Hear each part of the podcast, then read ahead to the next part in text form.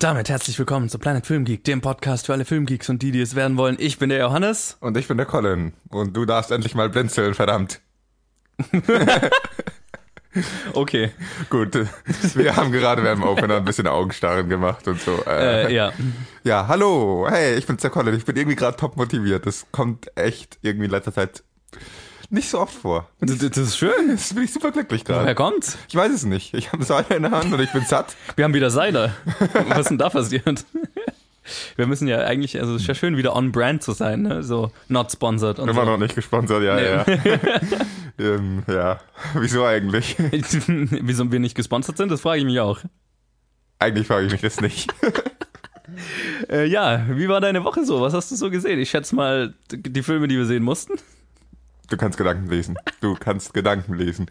Ja, ich war das ganze Wochenende unterwegs, da war nicht so viel Zeit, um Filme zu schauen. Ja, ich habe wirklich nur die Filme gesehen, die wir sehen mussten. Hast du mehr gesehen? Natürlich hast Oh du ja, mehr gesehen. oh ja, diese Woche war gut. Neun Filme gesehen. Nee, ich habe keine neuen Filme gesehen. Sieben? Nee, Acht? nö, Zehn? nö. Sechs? Ja, Man. kommt irgendwie wenig vor. Aber ja, also ich habe auf jeden Fall die zwei Filme für die Episode gesehen und dann war ich in meinem ersten Bollywood-Film im Kino, weil mein Stammkino so eine Bollywood-Reihe angefangen hat und das war sehr interessant. Und ich habe mich gefragt, wer das wohl so hingehen wird. Das war ziemlich, das war ziemlich voll. Cool. Das war krass voll. Ja, ich glaube, das war nach genügend Vorschlägen und nach genügend Leuten, die da gepusht haben, dass sie da unbedingt irgendwie Bollywood-Filme mal zeigen sollen. Ja, Also, was ich da mitgekriegt habe, haben sie, waren da schon viele Leute, die gemeint haben, sie kommen da immer. ja. Also sie haben ja auch irgendwie schon den nächsten angekündigt. Ähm, genau, also das war cool. Das war der Film Sanchu und dann habe ich noch gesehen A Girl Walks Home Alone at Night. Endlich, endlich, endlich habe ich mir diesen Film mal angeschaut und äh, der war ziemlich geil. Den Soundtrack habe ich jetzt seit ein paar Tagen die ganze Zeit im Ohr. Dann habe ich mir Collateral nochmal angeschaut und äh, Fistful of Dollars. Okay. Gerade erst. Okay. Das war eine unerwartete, ein unerwarteter Abschluss der Aufzählung, muss ich da ehrlich gestehen. Ja, das war so, was habe ich zu Hause stehen? Ach, das wollte ich schon lange mal sehen. Ah, cool. Genau, und dann kam gerade auf Netflix Glow Staffel 2 raus und dann hat, das hat im Prinzip einen ganzen Tag, äh, habe ich damit verbracht, die Staffel gleich komplett durchzuschauen. Ah, Nice. das ist eine geile Serie. Nice. Ja, genau. Und das ist ganz angenehm, weil, weil das das sind halt zehn Episoden, aber die sind halt nur eine halbe Stunde lang. Das heißt, wie es bei einer Serie ist, tatsächlich mal kürzer als ein Film und nicht einfach Ja, eine Reihe genau. von zwölf Filmen oder so. Richtig, genau. Äh, Und da ist es dann äh, sehr angenehm, auch sowas mal an einem Tag einfach durchzuziehen.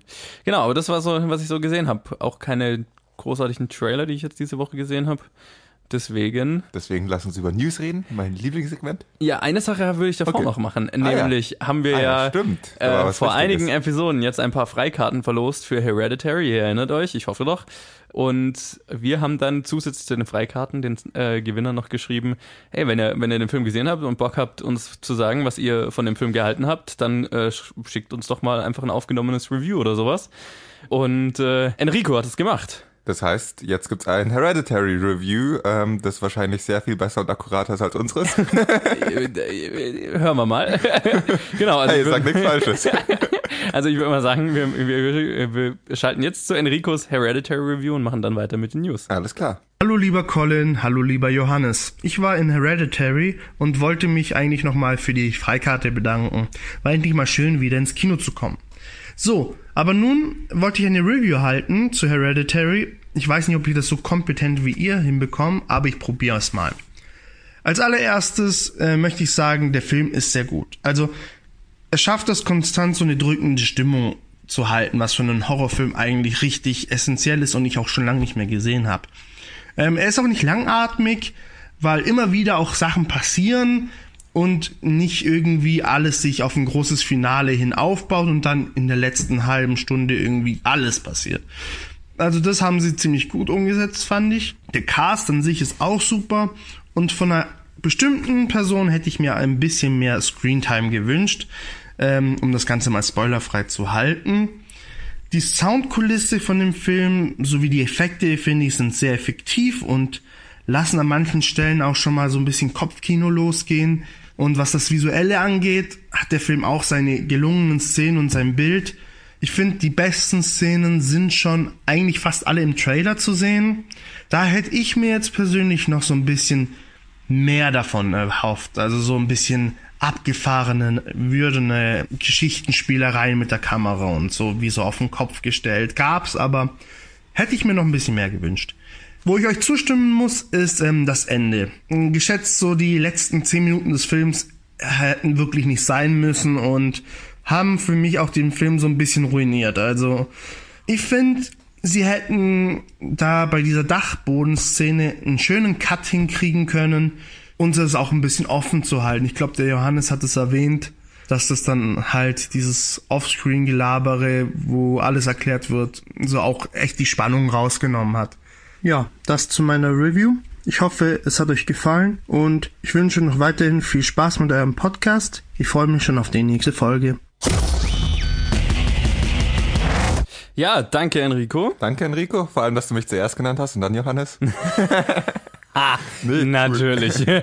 Vielen Dank fürs Review. Also, da scheinen wir uns ja echt ziemlich einig zu sein. Ja, total. Ist, ist, doch, ist doch cool. Und äh, das war doch, das war fantastisch kompakt alles zusammengefasst. Das haben wir nicht hingekommen. Nee, also bei so uns viel dauert dazu. immer eine halbe Stunde. Um genau, vielleicht liegt es daran, dass wir zu zweit sind und wir uns immer irgendwie streiten oder nochmal dasselbe sagen, mal wieder andere, aber eigentlich hast du alles gesagt, was wir auch gesagt haben. Innerhalb der Zeit, Ja, also, Viertel der Zeit oder so. ich glaube, da kann man noch was lernen. Also äh, sehr cool, danke fürs Einschicken. Und wir machen jetzt äh, weiter mit den News und quatschen über das, was sich in der Filmbranche so getan hat die vergangene Woche. Und deswegen äh, ab mit der Musik. Und wir fangen an mit äh, Lucasfilm. Da ändert sich ja gerade irgendwie einiges im Star Wars Franchise und ähm, mit diesen Änderungen macht sich Lucasfilm jetzt auch wieder an seine Indiana Jones Filme. Und da berichtet Collider, dass äh, der Solo A Star Wars Story Autor Jonathan Caston angeheuert wurde, um David Koepp als Autor des Drehbuchs für Indiana Jones 5 zu ersetzen. Laut Variety wird sich dadurch auch der Release des Films, der ursprünglich auf 2020 geplant war, auf unbestimmte Zeit verschieben. Unserer zweiten Story wechselt Jared äh, Leto von DC zu Marvel oder beziehungsweise zu Sony. Die sind nämlich äh, ziemlich all in, was ihre Spider-Man Spin-off-Filme angeht. Und äh, jetzt, wo Venom kurz vor seinem Release steht, berichtet Variety, dass ein weiteres solcher Spin-offs in Arbeit ist äh, das sich um den Charakter Morbius, einen Vampir, drehen wird. Jared Leto ist wohl kurz davor, für die Hauptrolle zu unterschreiben, während äh, Daniel Espinosa, der Child 44 und Safe House gemacht hat, als Regisseur an Bord ist. Unsere äh, dritte Story ist mal eine aus der deutschen Filmbranche, zumindest so halb, nämlich mit unserem verspäteten Review zu Aus dem Nichts hatten wir uns ja gerade äh, nicht mit Ruhm bekleckert damals. Aber es ist gut, dass wir ihn letztendlich besprochen haben, denn nach seinem Golden Globe-Gewinn mit Aus dem Nichts wird der Regisseur des Films Fatih Akin nun sein Hollywood-Debüt machen. Und zwar mit einer Verfilmung von Stephen Kings Firestarter für Blumhouse. Das berichtet der Hollywood Reporter. Und unsere letzte News Story kommt einem so ein bisschen bekannt vor, weil wir jetzt äh, das dritte Jahr quasi drüber reden, glaube ich.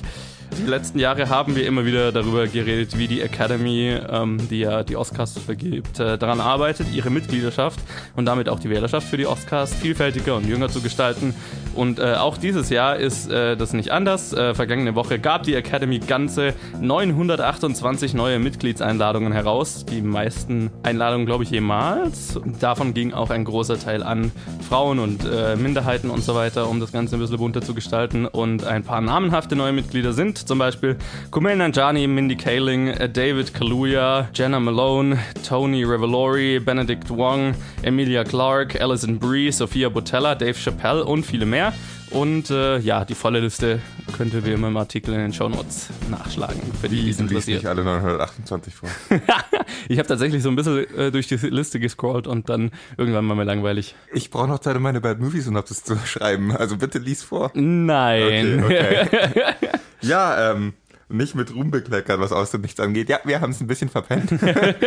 Aber trotzdem, als wir den Film angeschaut haben, ich fand ihn extrem cool und ich Total. freue mich über diese News. Also ist immer gut, wenn, ja, wenn man einen guten Film macht und dann auch es irgendwie gewürdigt wird, es wohin führt, es Ja. Türen öffnet, das ist schön.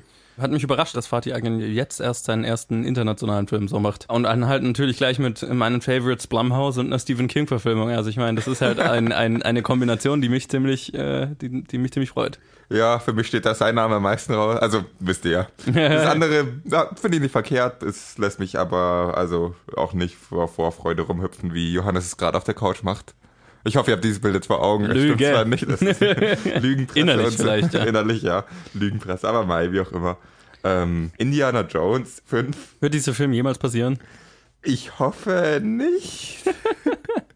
Ich meine, ich habe ja schon mal gesagt, ich bin nicht der riesig größte Fan der Indiana Jones-Reihe. Ich mag die Filme, finde sie ganz unterhaltsam, aber ich habe jetzt nicht so dieses Ja. äh, diese Verbindung dazu, die viele Leute haben. Ähm, deswegen ist mir das relativ wurscht. Ich finde deinen Satz cool. Mit, mit den Änderungen am Star Wars Franchise wendet sich Lucasfilm nun auch wieder Indiana Jones zu. Nachdem das eine Franchise irgendwie offensichtlich niemand so oft sehen wollte, wie sie es versucht haben zu machen, nehmen sie ein anderes, das irgendwie niemand nochmal sehen möchte.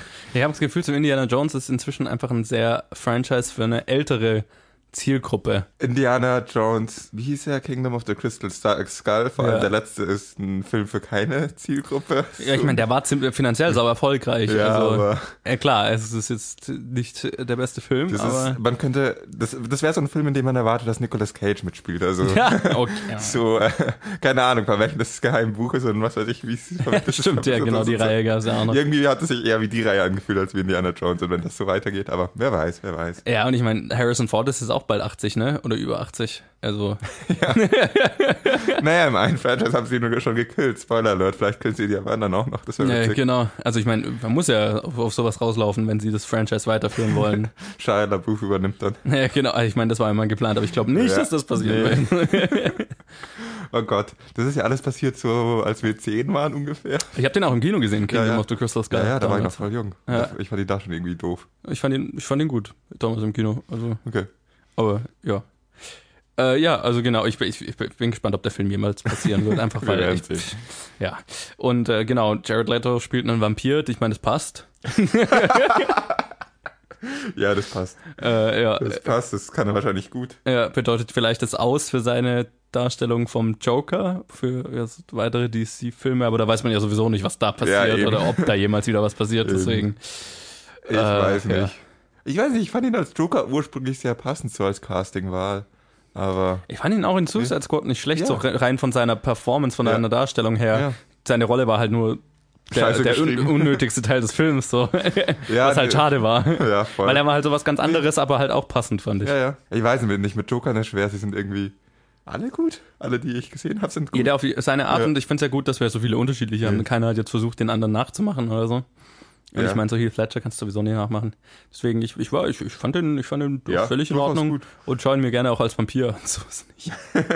Als Vampir mit grünen Haaren und Tattoos. Fuck ja. ja, und ich meine, äh, zu, zu der letzten Story äh, haben wir eigentlich schon damals immer, wenn die anderen Mitglieder äh, Einladungen rausgingen vor einem Jahr und vor zwei Jahren haben wir, glaube ich, auch schon mal drüber geredet. Ähm, ich glaube, da wollen wir nicht mehr viel sagen. Es ist immer schön, dass sich was in eine schö- positive Richtung entwickelt. Und ähm, wie sich das Ganze dann auf die Oscars und so weiter auswirkt, bleibt dann zu sehen. Wir müssen aber echt nicht nochmal zehn Minuten drüber Nö, reden. überhaupt nicht. Es ist super. Ja, Wir finden es gut. Weiter so. du hast es zusammengefasst. Lass uns über Filme reden. Alles klar, dann machen wir weiter. Und zwar mit der Challenge. Und die kam diese Woche von Eva, wenn ich mich recht erinnere. Ja, Eva war es, ne? Genau. Und ähm, war der Film The Truman Show unter der Regie von Peter Weir, der Master and Commander gemacht hat, was ein Film ist, den ich absolut liebe. Und Gallipoli hat er zum Beispiel auch gemacht. Das wusste ich gar nicht. Das ist ja cool. Gallipoli ist ein super Film. Wusste ich auch, habe ich noch nicht gesehen, den Film leider. Äh, und das spielen mit äh, Jim Carrey, Ed Harris, Laura Linney, Noah Emmerich und viele mehr. Und äh, ja, ich meine, worum es in dem Film geht, ist irgendwie so einer, den irgendwie jeder kennt, so habe ich das Gefühl. Aber es geht um einen Typ, der herausfinden muss, dass sein ganzes Leben eine Reality-TV-Show ist. Ohne dass er wir was davon wusste. Ja, du hast gesagt, irgendwie kennt jeder diesen Film außer uns beiden und wir sind die beiden, die meinen Film machen. Das ist ein ziemlicher Klassiker.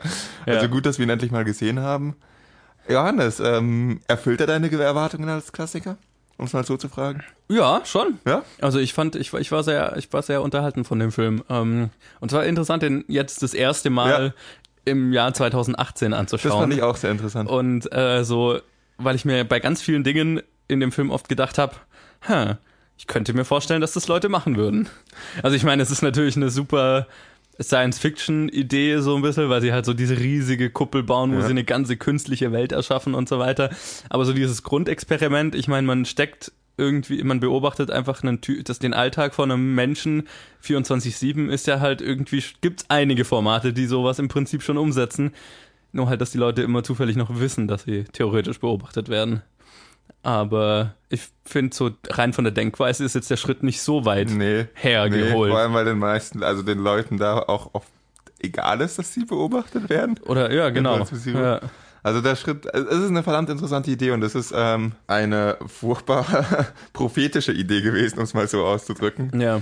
Ähm, Weil ich meine, das war ja aus einer Zeit, wo Reality-TV noch nicht so ein Ding war, wie Nee. es heutzutage ist. Nee. Deswegen habe ich auch dich gerade noch mal gefragt, wann es denn rausgekommen ist, weil das halt, Genau, also 98 Ja. ist er rausgekommen. Ähm, und so Reality-TV wurde ja, glaube ich, erst so richtig in Anfang der 2000er dann irgendwann.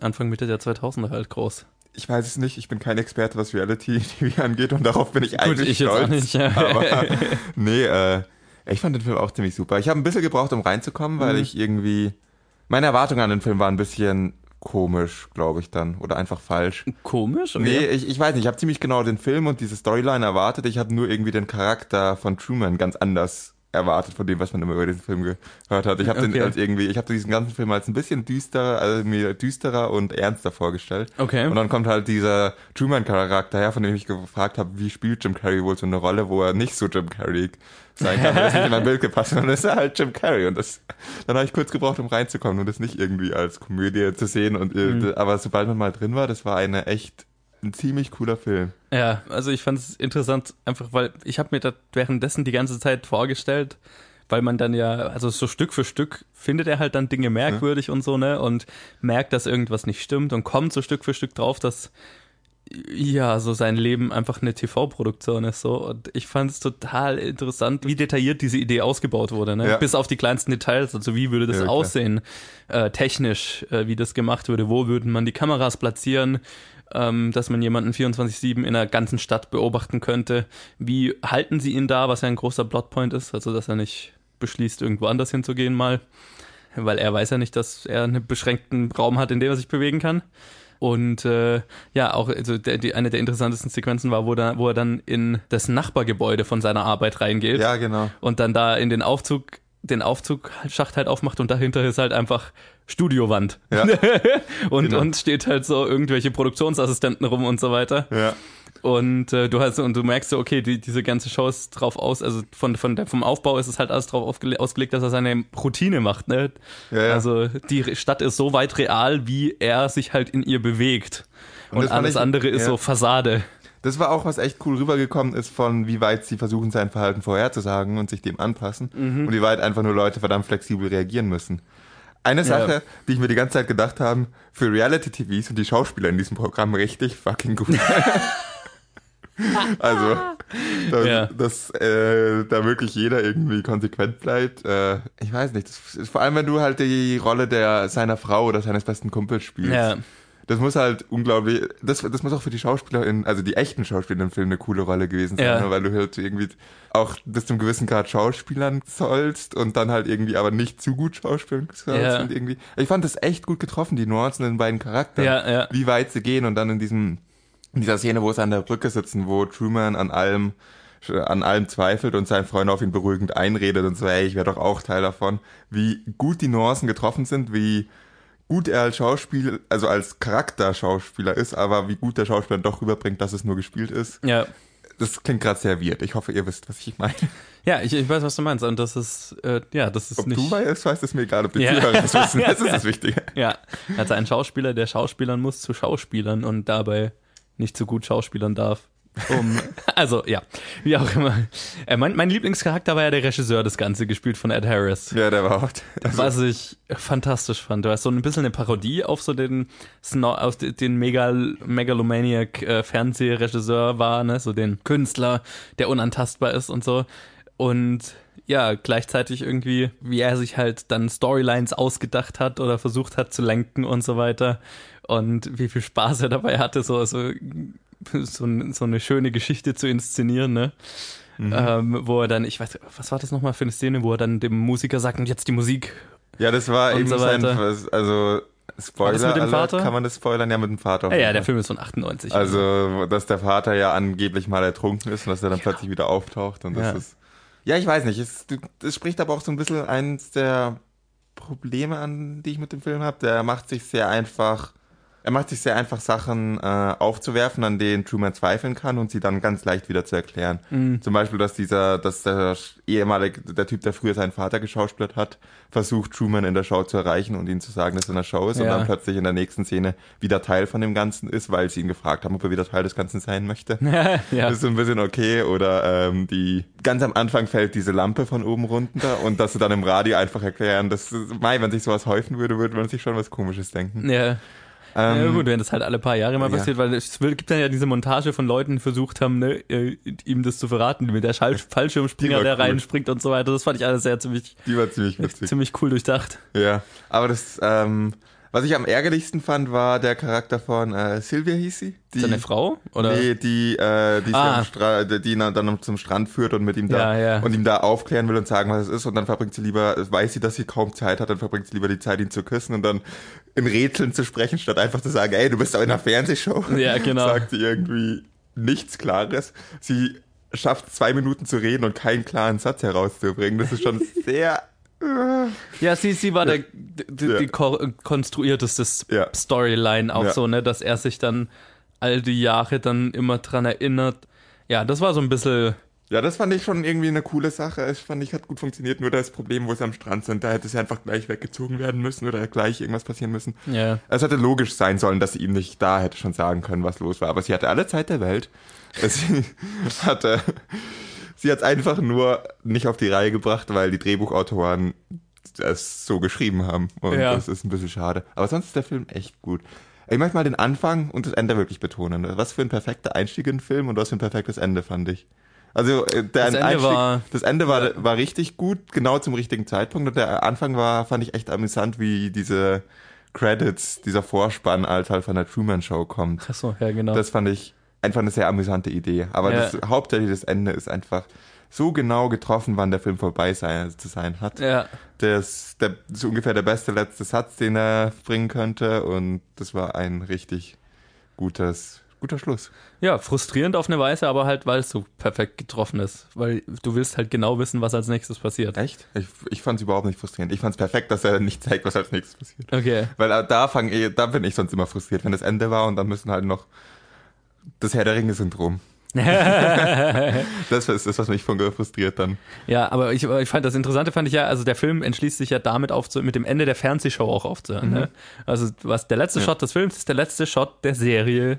The Nee, der Truman letzte Show. Shot des Films ist, wie dann die, ähm, wie dann die. Ach, die Leute freuen sich, ja. ja, genau, stimmt, die Leute genau, freuen sich und die Wärter sitzen da und sind noch voll gepackt von dieser Ja. krassen Storyline. Und dann fragt der eine, äh, willst du noch ein Stück Pizza? Nee, schau lieber, was noch läuft. Fuck, das war gut. Das war Ja. das richtig perfekte Ende. Einfach nur zu sagen, diese berührende Story, diese echt krasse Sache, wo die Crew am Ende so mit dabei ist, wo der Regisseur so mit dabei ist, wo, auch wenn er jetzt nicht unbedingt der sympathischste Charakter ist, ist wirklich was Persönliches und das ist Ja. einfach was, der ganze Film zeigt, wie bedeutend diese Welt ist, die er geschaffen hat, wie wie das dieses Ding alles bedeutet für manche Leute Und der Charakter vor allem. ja, genau. Und die Reaktion der Zuschauer zeigen, wie beliebt das Ganze ist. Aber Ja. sobald es vorbei ist, die Zuschauer halt auch so, oh, was läuft noch so? Genau, Das was ist ist als nächstes? Und ist dann dann- ist dieses ja. Multimillionen-Dollar-Projekt, diese riesige Kuppel und dann halt alles für, was läuft als nächstes? Ja, genau. Und vor allem dieses, dieses Argument vom Regisseur, äh, es ist vielleicht nicht, also man kann es vielleicht kritisch sehen, aber es inspiriert Millionen, es ist wichtig für Millionen. Man sieht ja, wie wichtig es für sie war am Ende. Ja, genau. Ja. Ja, das war auch so ein bisschen frustrierend, wenn man irgendwie einen Podcast macht und weiß, sobald diese Episode vorbei ist. Oh, sagen so die Leute, okay, was ist die nächste Episode? Jetzt wird's ein bisschen dark, weil Nein. Wir ja- wir ja stecken richtig. da mal ein paar Stunden rein und nicht unser Leben. Also. Nee, klar. Aber äh, nee, es ist ja auch, es war eine sehr wahre Aussage in, in jeglicher Hinsicht und das fand ich, fand ich, fand ich ziemlich gut.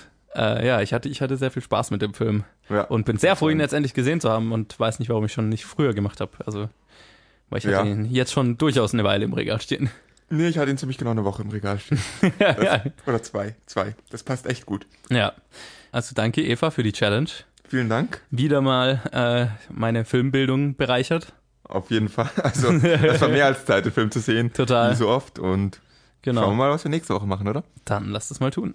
Ja, und unsere nächste Challenge kommt mal wieder von Ute, von der hatten wir jetzt am längsten nichts mehr und ist der Film Chloe, von dem ich noch nie gehört habe. Ich auch nicht. Wollen wir mehr wissen? Nicht, oder? Nö, also wir lassen uns einfach überraschen und besprechen dann Chloe nächste Woche in der Challenge. Bam, bam, bam. Und jetzt machen wir weiter mit dem Kino der Woche und das ist das Segment, wo wir die Kinofilme bequatschen, die vergangene Woche rausgekommen sind. Warum so skeptisch? Keine Ahnung, ich habe gerade so irgendwie meinen Gedankengang verloren und anyway, wir sind nach wie vor im WM äh, im WM Spielplan, Kinoplan, also es kommt nicht so viel raus, keine größeren Blockbuster oder sowas.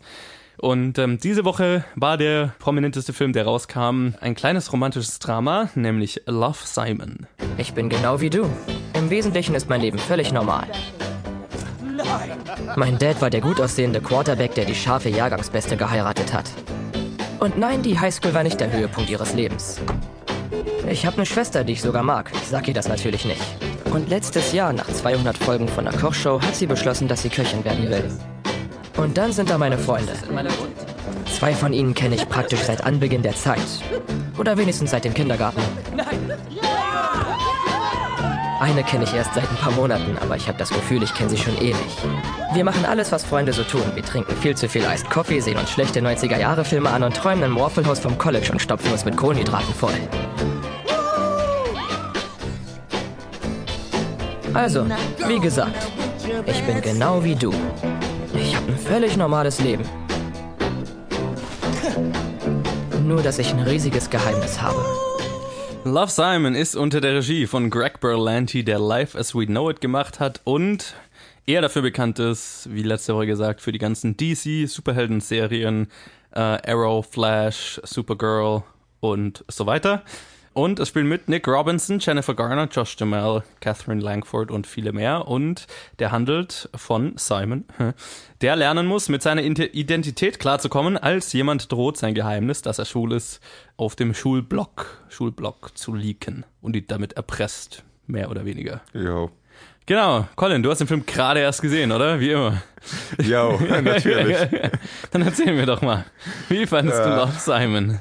Danke für diese schmerzhafte Déjà-vu gerade mit dem Dings. Ich weiß nicht, äh, ich fand diesen Film echt ein bisschen schmerzhaft anzuschauen. Ich weiß nicht, ob es dir auch so ging. Nein, gar nicht. Ich fand ihn ziemlich gut. Echt? Okay. Ja. Okay, krass. Dann sind wir uns mal endlich wieder uneinig.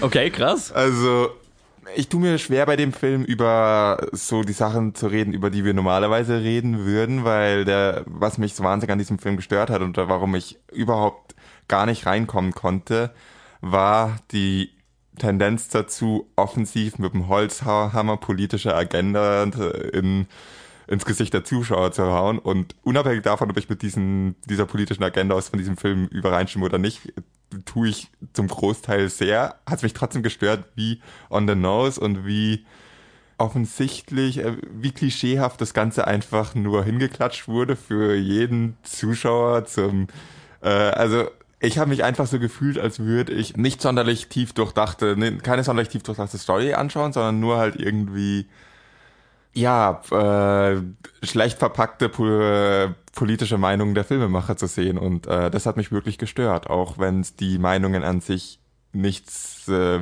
durchaus meinen entsprechen. Hatten wir, wenn ich einen Film schaue, der wirklich sich so sehr sich auf Klischees verlässt, um äh, also auf lebende Klischees verlässt, um halt irgendwie seinen Punkt rüberzubringen.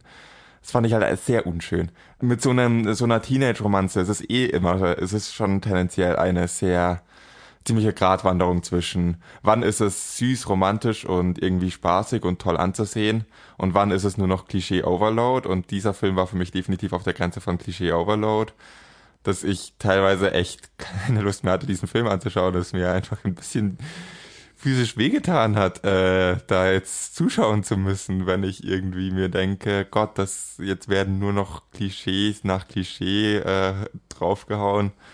Das fand ich echt anstrengend. Okay. Dann verteidige den Film mal. What the fuck? Ja? Ich fand ihn total süß. Ich war voll positiv überrascht. Ähm, ich habe ja letzte Woche okay. gesagt, ich bin jetzt nicht so unbedingt der Fan von so Teenie-Romanzen und so weiter. Und äh, der Film ist, also wie du ja zu Recht auch sagst, er hat sehr viele äh, Teenie-Romance-Klischees und so weiter, die man halt kennt. Ähm, also es ist dahingehend ähm, jetzt kein Standout, fand ich. Also er war jetzt nicht großartig besser als die meisten Teenie-Romanzen, die ich gesehen habe. Aber er war definitiv einer der, einer der besseren, die ich da in dieser, in dieser Kategorie, Kategorie gesehen habe, weil er obendrein zu seinen Klischees, die er immer wieder drin hat, logischerweise, ähm, aber einfach äh, sonst äh, sehr charmant war. Und ähm, vor allem halt äh, von den Performances und so weiter äh, sehr gut gelebt hat und auch ziemlich gut geschrieben war, fand ich. Also ich äh, weiß schon, auf welche, welche Klischees und so du anspielst und ich hatte jetzt, also klar, ich meine, der Film hat natürlich eine äh, klare Haltung zu bestimmten Themen, logischerweise, die er auch äh, sehr deutlich anspricht ähm, und teilweise auch über Klischee-Szenarien oder Klischee-Charaktere. Aber das hat mich jetzt gar nicht mal so sehr gestört. Mai, das waren jetzt vielleicht nicht meine Favorite-Szenen, aber ich fand halt vor allem ähm, der Rest des Casts, vor allem eben äh, die Hauptrolle, äh, Nick Robinson in der Hauptrolle war total charmant und seine Freundesgruppe waren äh, total cool und ähm, ich habe mich da sehr gut äh, von deren Performances vereinnehmen lassen und äh, hatte sehr viel Spaß bei dieser Gruppe, deren Entwicklung mit durchzumachen und äh, vor allem seine Entwicklung mit durchzumachen. Und ähm, ja, war am Ende äh, einerseits romantisch gerührt, andererseits ein bisschen, ja, wie halt die meisten Tino-Romanzen, so ein bisschen kalt gelassen äh, von, von, von dem Cheese-Faktor, sag ich mal, der in dem Film definitiv drin ist. Also ich meine, ähm, er hat das Bier nicht so gegangen. Äh, genau, also er hat diesen diesen typischen äh, amerikanischen Romance Cheese, den ich keine Ahnung, den man halt irgendwie mögen muss oder nicht. Ich bin jetzt nicht unbedingt der Fan davon, aber in, in dem Film war es für mich nicht so Overkill, dass es mich vom, vom Rest, ähm, dass es für mich den Rest runtergezogen hätte, sagen wir es mal so. Also für mich war der Film eine, eine charmante Romanze. Für, ja. für einen Markt, äh, der in letzter Zeit da nicht so sehr bedient war, hatte ich das Gefühl. Was ich auf jeden Fall im Film zugutehalten muss, was man ihm schlecht reden kann, ist, dass die Story nicht schlecht geschrieben ist. Wenn man es mal wirklich äh, ein bisschen distanziert versucht zu betrachten und sich die Story und den Hauptcharakter anschaut, sind die beiden besser geschrieben als in den meisten Teenie-Romanzen, die man so kennt, finde ja, ich. Definitiv. Das Problem, das ich angesprochen habe, ist ein bisschen auf einer anderen Ebene und verhindert, aber hat halt für mich leider verhindert, dass ich mich dann mit einem Charakter identifizieren konnte oder mit diesem Film Spaß haben konnte, obwohl das natürlich da bleibt. Das kann man den Film nicht absprechen. Es ist eine interessante Storyline, was ich ja letzte Woche ähm, angesprochen hatte, ist, dass ich Angst hatte, dass es nur so ein oh, ich bin schwul und das ist das ganze, äh, der ganze, ähm, das ganze Drama in dem Film. Das ist nicht der Fall.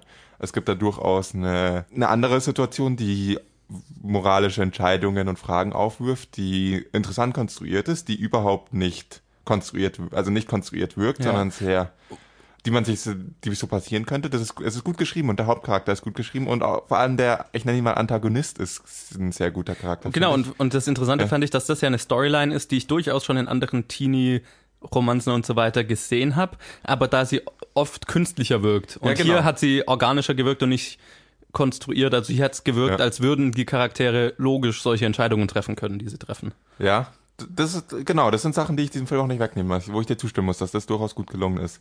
Meine Kritik, die ich gerade eben geäußert habe, hat halt nur für mich verhindert, dass ich da wirklich dann mit Spaß haben konnte oder mich darauf wirklich einlassen konnte. Ab und zu gab es dann schon Szenen, wo ich geschmunzelt habe, Szenen, die ich gut fand, einzelne Szenen, aber so, so über einen Großteil des Films musste man sich halt zu diesen, dieser, musste ich mich zu der Storyline und zu dem Charakter erstmal irgendwie durchgraben durch dicke Lagen von Käse, wie du sie angesprochen hast. Und eigentlich mag ich Käse, aber nicht unbedingt in Filmen. Und das waren einfach zu viele, zu fett aufgetragene Klischees obendrauf, also die, die man ignorieren müsste, durch die man sich durchkämpfen müsste, um zu diesem eigentlich gar nicht mal schlecht geschriebenen Skript zu kommen. Und das hat halt ziemlich versaut für mich dann. Ist es schade um eine gute Story, meiner Meinung nach, aber ich hatte trotzdem keinen Spaß mit diesem Film, auch wenn die Story gut war, weil es halt die Machart einfach alles an diesem fast alles an diesem Film hat durchgehend bei mir dieses Verlangen verursacht, irgendwie mir einen Kopf zu fassen. Ein bisschen, ja, muss mich anstrengen, irgendwie nicht zu denken, Gott, was mache ich hier in diesem Kinosaal eigentlich? Ich fand es dann wirklich eine relativ grauenhafte Erfahrung und würde es echt nicht weiterempfehlen. Außer man steht total auf Klischees. Aber. Okay, also ich bin da ganz, ganz hart im Gegenteil. Also ich fand's, also grauenhaft, ich weiß nicht, wie du auf grauenhaft kommst bei, bei dem Film. Ich meine, ich verstehe, dass man äh, Klischee, also diese, diese, diesen Cheese-Faktor halt nicht mag oder so. Ja, aber es ist ähm, ja nicht so, ähm, dass der einfach da war. Es ist so, dass der so fett war, dass er weht hat. Nee, fand ich, fand ich gar nicht. Also ich fand, ich fand, er war in, in Ansätzen immer mal wieder da und Mai, das sind halt auch die Szenen, die für mich dann vielleicht ein bisschen übers Ziel hinausgeschossen sind. Aber bei weitem nicht so overdone, dass es für mich jetzt den Film alles in allem runtergezogen hätte. Äh, ganz im Gegenteil. Ähm, ich war schon lange nicht mehr in so einem äh, in so einer, ist keine, ich will immer romantische Komödie sagen, ist keine romantische Komödie, in so einem Romance-Film, der mir dann am Ende so gut gefallen hat und äh, den ich auch definitiv empfehlen würde. Also es, es ist definitiv ein Teen, glaube ich, ein Teenager-Publikum, das der Film ansprechen möchte und für das er auch definitiv mehr gemacht ist. Ähm, aber jeder, der so ein bisschen, finde ich, mit, mit äh, so, oh ja, Teenie-Romanze, einer Coming-of-Age-Romanze, ähm, was anfangen kann, ähm, dem kann ich den Film durchaus wärmstens empfehlen. Ähm, immer, klar, man weiß, es ist eine, ein amerikanischer Romance-Film. Dieser typisch amerikanische Cheese-Faktor ist dabei, definitiv. Und da ist es dann so ein bisschen Geschmackssache, ob man, ob man da drauf steht. Gibt es ja viele Leute, die da sehr drauf stehen. Dann umso mehr. Und ansonsten, ja, unter Vorbehalt. Wir hatten echt lang keinen Film mehr, wo es so auseinanderging. Das ist Total, fast schon ja. schade. Deswegen ist es eigentlich ganz gut, dass mal wieder so ist. Ich fand die einzige Storyline, wo ich dein, deine Meinung nachvollziehen kann, oder die einzigen Szenen, bei denen ich deine Meinung nachvollziehen kann, sind die halt mit den, unserem Hauptcharakter und dem Antagonisten, weil die funktionieren richtig gut. Das waren die einzigen Szenen, wo eigentlich, eigentlich nur die Szenen, wo nur die beiden beteiligt sind, fand ich gute Szenen, fand ich irgendwie, bin ich den Charakter nahe gekommen und das war, ja, da konnte ich halt wirklich sagen, hey, dieser Film hat irgendwo, hat irgendwo was. Der wer könnte, hätte das Potenzial, ein richtig guter Film zu sein, meiner Meinung nach. Aber das waren halt für mich die einzigen Szenen, zu denen ich irgendeine Verbindung aufbauen konnte, bei denen ich irgendwie Spaß haben konnte in dem Film. Irgendwo ist immer Geschmackssache. Ich fand es einfach viel zu überladen mit Klischees von vorn bis hinten. Ja, schade, schade. Aber das hatten wir ja schon lange nicht mehr. Ja, das hat mich lange nicht mehr. Also ihr habt äh, zwei unterschiedliche Meinungen. Ja, würde mal sagen, macht euch eure eigene und äh, lasst sie uns wissen. Ja, genau. Lasst uns wissen, ob ihr Team Johannes oder Team Collins seid. Wenn ihr Team Collins Civil seid, wenn ihr Team Collins seid, dann äh, gewinnt ihr ein signiertes. Okay, nein. Moment, ich auf, jetzt, ich hast du alle auf Team Johannes. Ja, jetzt sag ich auf Team Johannes geschickt. Wenn ihr Team Johannes seid, gewinnt ihr ein signiertes Foto. Okay, lassen wir das mit den signierten Fotos. ja äh, die wir, wir übrigens äh, heute signiert haben. Ja, es tut uns leid an alle, die schon welche gewonnen haben. Wir haben es jetzt heute wirklich signiert. Diesmal hat daraus dann keine Probleme gemacht. Oder ein ähnlicher Laden, wir sind ja immer noch nicht gesponsert. Apropos signierte Fotos, wir könnten mal weitermachen mit dem Boxoffice Wo und es wieder schauen. signierte Fotos zu gewinnen gibt. Theoretisch, ja. Die niemand haben will, logischerweise. Hey, hey, hey, hey, ich habe dir schon bewiesen, dass es anders ist. Okay. Und während Colin sich ein frisches Cider aufmacht, ähm, sage ich mal, dass äh, wir ein Unentschieden diese Woche haben zwischen uns beiden. Wir haben beide zwei von fünf richtig vorhergesagt, nämlich Platz eins und zwei. Und dann ist lustigerweise ziemlich genau das passiert, A, was du letzte Woche versucht hast vorherzusagen und worüber wir in der Box-Office-Vorhersage noch gescherzt haben, nämlich, dass sich Love Simon zwischen Deadpool und Solo äh, gemogelt hat und gleichzeitig Solo an Deadpool vorbeigefallen ist. Also das, was du letzte Woche vorher gesagt hattest. Es war so ein Doppelszenario, wo ich ziemlich lachen musste vorhin, als ich es eingetragen habe. Ähm, aber vielleicht lese ich einfach mal vor, wie die Box Office Top 5 diese Woche ist. Ich fühle mich ein bisschen verarscht. Ich auch. Äh, ja, auf Platz 1 bleibt weiterhin sehr stark in seiner vierten Woche Jurassic World Fallen Kingdom mit 1,75 Millionen, hatte letzte Woche 2,6 Millionen. Also der ist, glaube ich, so der, der sich in der ganzen BM-Geschichte am, am stärksten hält. Ähm, ja, Dinosaurier sind halt irgendwie ein Anziehungsmittel, das auch Fußball so ein bisschen übertrumpfen kann. Gut, ich meine, jetzt gibt's deutschlandmäßig nicht mehr viel zum Fußball schauen, aber mei, es ist immer noch äh, ein Wir reden Faktor. nicht über die WM. Nö, ich wollte nur erwähnen, weil äh, jetzt kann man die, die Ausrede nicht mehr so stark bringen, natürlich, dann ab nächster Woche. Genau, auf Platz zwei ist dann auch in seiner zweiten Woche weiterhin Oceans 8. Der hat 900.000 eingenommen, hatte letzte Woche 1,4 Millionen. Und dann, wie gerade gesagt, dadurch, dass jetzt Solo an Deadpool vorbeifällt und Love Simon sich zwischen die beiden schiebt, ist Deadpool einen Platz aufgestiegen. Der war nämlich letzte Woche auf Platz 4, ist jetzt auf Platz 3 in seiner wohlgemerkt siebten Woche. Immer noch in den Top 5 mit 360.000. Der hatte letzte Woche 450.000. Also der, ja, hält sich länger in den Top 5 als Infinity Wars damals hatte. Und ähm, ja, läuft weiterhin sehr, sehr stark, finde ich. Vor allem halt, äh, ja, in, dem, in den geringen Zahlen, in denen er jetzt rumkrebst hält er sich weiter sehr gut. Love Simon, wie gesagt, dann auf Platz 4 mit 340.000 hat der erreicht. Ja, vielleicht hätte ich ihm ein bisschen mehr zugetraut, aber jetzt nicht wirklich. Also ist, glaube ich, jetzt auch nicht verkehrt. Und Solo dann in seiner sechsten Woche äh, mit 325.000 auf Platz 5 dann unter Deadpool gefallen. Der hatte letzte Woche 520.000. Also der fällt wahrscheinlich so mit am stärksten prozentual gesehen, vielleicht diese Woche. Fällt auf jeden Fall an Deadpool vorbei, wie du es noch vorher gesagt hattest. Ja, nur eine Woche früher. Gottes Willen, ich fühle mich ein bisschen verarscht. Zwei von fünf richtige. Mai. Es ist nicht so schwer, besser vorherzusagen als wir. Nö. Wenn ihr es machen wollt, gewinnt ihr ein signiertes Foto. Ich glaube, die Leute haben Angst davor, ein signiertes Foto zu gewinnen. Und wieder einmal, offensichtlich wollten Leute eins gewinnen. Oder Freikarten für Hereditary. Ich weiß es ja nicht. Ich habe sie vor die Wahl gestellt, ob wir das Foto mitschicken oder nicht. Ja, Mai, dann äh, so, ne, wenn es schon kostenlos ist. Anyway. Ja, das äh, waren so die Box-Office-Ergebnisse die Woche. Und ich würde mal sagen, wir können mal gleich mit dem nächsten Segment weitermachen und einfach mal schauen, was äh, nächste Woche so rauskommt. Ja, und wie ich gerade schon gesagt habe, es ist nach wie vor, es ist zwar nicht mehr WM für uns, aber es ist nach wie vor WM-Release-Kalender, deswegen sind die Releases diese Woche auch nicht so riesig. Ähm, für mich der größte Film der Woche ist, aber einer, auf den ich mich tatsächlich ziemlich freue, nämlich The First Purge unter der Regie von Jared McMurray, der Burning Sands gemacht hat und spielen mit Wylan Noel, Lex Scott Davis, äh, Joy Van Wade und Marissa Tomei. Und ähm, ja, das ist so der vierte äh, Film in der Purge-Reihe. Äh, den letzten, den dritten hatten wir damals besprochen, der, den fand ich ja ganz okay, aber so die ersten zwei Purge-Filme liebe ich ja ziemlich und bin ja ein ganz, ganz großer Fan von dem, von dem Konzept der Purge-Filme. Also wer es nicht weiß, äh, da geht's, ist eine Horrorfilmreihe, wo es darum geht, dass einmal an einem Tag oder eine Nacht äh, im Jahr in einem dystopischen Amerika sozusagen für eine Nacht alle Verbrechen inklusive Mord legal sind. So mit hinter da, da steckt die Philosophie dahinter, ja, die Bevölkerung muss halt einmal an, in einer Nacht einfach alle ihre Aggressionen, alles rauslassen, alle negativen Emotionen und dann funktioniert die Gesellschaft den Rest des Jahres.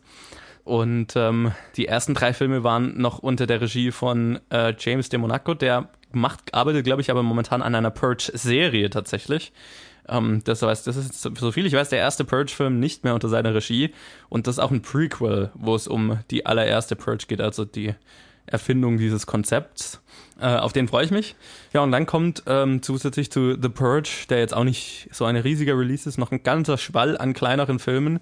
Und ihr wisst ja, wie das dann immer läuft. Wir, es sind ein paar dabei, die man anschauen könnte für die Episode. Und ich würde mal wir machen, sagen, wir machen das dann einfach wieder vom Release-Kalender äh, oder vom, vom Programm hier in München äh, abhängig und schauen einfach, was wir, worauf wir Bock haben und was gut läuft. Und äh, ja, die anderen Filme, die noch äh, laufen, ist einmal Am Ende ist man tot von Daniel Lomatsch, Candelaria, ein kubanischer Sommer von Johnny Hendrix Hinestroza, Hinestroza oder so ähnlich. Die Frau, die vorausgeht, äh, von Susanna White mit Jessica Chastain, der klingt ganz interessant, finde ich. Äh, dann How to Party with Mom von Ben Falcone mit äh, Melissa McCarthy. Weiß nicht, ob sich den einer von uns antut. Liebe bringt alles ins Rollen von Frank Dubosk, Dubosk, wie auch immer. Marvin von Anne Fontaine und um Gottes Willen von Eduardo Maria Falcone. Also ja, so eine ganze Menge an kleineren Filmen, von denen ich eigentlich nur die Frau, die vorausgeht, der, der klingt für mich noch ganz interessant. Ich weiß noch nicht. Wir werden sehen. Je nachdem, wie die Kinospielzeiten sind. Ja, die Vorhersage äh, könnte jetzt interessant werden, sagen wir es mal Ja. so. Es gibt genau einen Film in dieser ganzen, in dem ganzen Release-Kalender, dem ich zutraue, in die Top 5 zu kommen, das ist eigentlich nur The Purge. Und wo wird der platziert? Ja, äh, ich meine, wir können wie immer Schere, Stein, Papier spielen, um darum, wer anfangen darf. Dann fangen wir an. Gut, dann bin ich mal. Ich weiß nicht, ob optimistisch der richtige Begriff ist. Moment, lass mich das nochmal überdenken. Nee, doch, das mache ich so. The Purge kommt auf Platz 1. What? Glaubst du mir nicht? Es ist eine, eine mutige Vorhersage. so. Der letzte Purge hat ähm, eins. Welcher war der letzte? Election Year. Election Year. Der hat äh, zwei, über zwei Millionen eingenommen im Eröffnungswochenende in Deutschland. Der, der davor hat 1,7 eingenommen. Ich meine, die WM ist jedenfalls für Deutschland vorbei, deswegen Ja, okay. traue ich dem Gut, wieder so ein ja. Ergebnis zu. Deswegen sage ich Purge auf Platz 1, Jurassic World auf Platz 2, Ocean's 8 auf Platz 3, Deadpool auf Platz 4 und Solo auf Platz 5. Okay. Ja, ich bin mal nicht ganz so mutig und sage Jurassic World bleibt auf Platz 1, aber ich gebe The Purge tatsächlich den Platz 2. Äh, dann Ocean's 8 Platz 3, Deadpool Platz 4 und Love Simon Platz 5. Gut, dann haben wir wenigstens zwei Unterschiede. Mal schauen, Ja. wer recht hat. Absolut. Wahrscheinlich wieder du. Oder wahrscheinlich wieder 1 zu 1 unentschieden. Wahrscheinlich. Äh, ja, haben wir genau Deadpool richtig vorhergesagt. Äh, gut, dann war das das und ich würde mal sagen, das wird eine ganz, ganz übersichtliche Episode, wie ich gerade sehe. Ähm, machen wir weiter mit unserem Rausschmeißer-Segment, oder? Ja, und wir machen weiter mit der Bad Movie Synopsis. Das ist unser Rausschmeißerspiel, bei dem einer dem anderen einen Film so schlecht, so schlacht, so, so schlecht, ich kann nicht mehr reden, so schlecht wie möglich zusammenfassen muss, darf, will. Und äh, der hat dann drei Minuten Zeit, ihn zu erraten. Und diesmal ist Colin dran, mir einen Film schlecht zusammenzufassen. Und ich habe das Gefühl, er hat noch nicht mal angefangen, einen zu schreiben. Er kommentiert das einfach mal nicht. Und äh, ich schneide jetzt zu dem Zeitpunkt fünf Stunden später, wenn er einen hat. Okay, ich habe was. Tada! Das hat gar nicht so lang gedauert. Ging. Nur 30 Sekunden. Okay, vielleicht eher so fünf Minuten. You are tearing me apart, Lisa! Das war ein unqualifizierter Kommentar. Okay, ready? Ja. Ein kleiner Junge wird von einem älteren Mann nach Südamerika verschleppt und muss dort sein Leben aufs Spiel setzen. Nochmal was. Ein kleiner Junge wird von einem älteren Mann nach Südamerika verschleppt und muss dort sein Leben aufs Spiel setzen. Äh, ist es ein Science-Fiction-Film? Nein. Ein Actionfilm? Nein. Äh, eine Komödie? Ja. Äh, nach 2000 rausgekommen? Ja. Nach 2010? Nein. Okay. Ein kleiner Junge wird von einem älteren Mann nach Südamerika verschleppt. Ist der Mann sein Vater? Nein. Sind die verwandt? Nein. Ähm, ist, ist, ist, ist der Mann irgendwie in illegale Machenschaften verwickelt? Der ältere Mann. Nein. Also verschleppt er ihn auch nicht illegalerweise. Naja, streng genommen schon. Also ist er in illegale Machenschaften verwickelt. Davor nicht. 45 Sekunden. Okay, ähm.